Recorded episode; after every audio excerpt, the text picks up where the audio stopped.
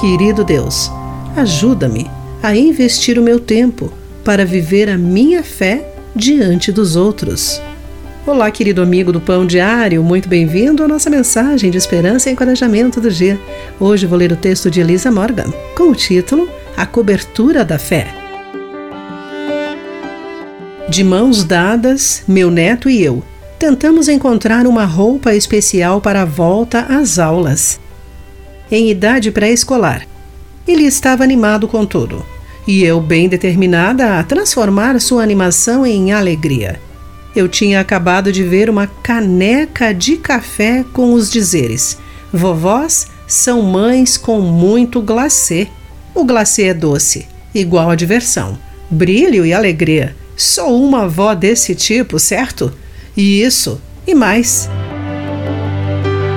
Paulo, ao escrever a Timóteo, seu filho espiritual, destaca sua fé sincera e acredita isso a avó e a mãe dele, de acordo com 2 Timóteo capítulo 1, versículo 5. Essas mulheres viveram sua fé a ponto de Timóteo também passar a crer em Jesus.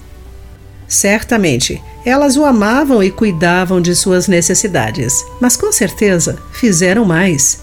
Paulo destaca essa viva fé como a fonte da fé que mais tarde seria vista em Timóteo. Meu trabalho como avó inclui o momento glacê da compra de uma roupa para voltar à escola. No entanto, inclui muito mais.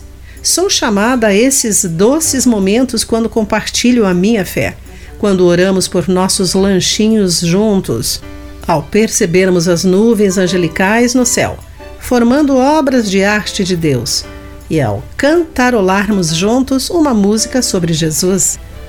Que sejamos persuadidos pelo exemplo de mães e avós como Eunice e Lloyd, para permitir que a nossa fé se torne o glacê da vida, permitindo que outros anseiem pelo que temos.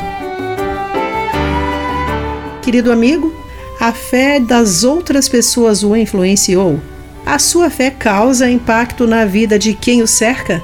Pense nisso. Aqui foi Clarice Fogaça com a mensagem do dia.